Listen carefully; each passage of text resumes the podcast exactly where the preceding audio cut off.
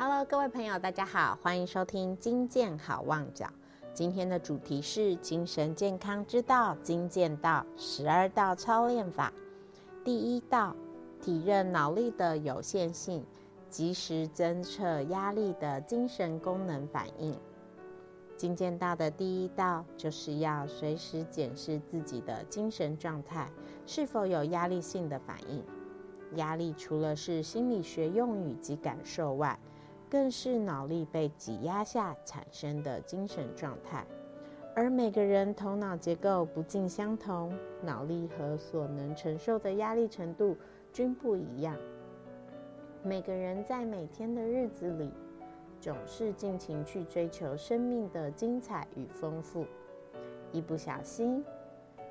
可能就会超过脑力可负荷的程度，因此要随时侦测脑力是否够用，是否生活压力量超乎脑可负荷的范围。若日常生活的内在外在要求超乎脑力可承受的范围，就会挤压脑力，使脑力的精神功能呈现压力反应的状态。压力下的精神功能包括压力下的情绪反应、行为反应、认知功能反应与生理压力反应。这些反应均可以由日常生活对个人自己的精神健康状态，包含情绪、行为、认知与生理驱力等四大面向的了解与掌控来侦测。如果要侦测个人是否有压力下的精神状态反应，可以使用心生压力量表来检测。此评量表是以一个人最近一个月的健康状态予以评量，可以了解最近这个月来的心身健康状况。简而言之，精进到第一道就是提醒我们。要学会了解自己脑力的承受度，及时侦测压力的精神功能反应。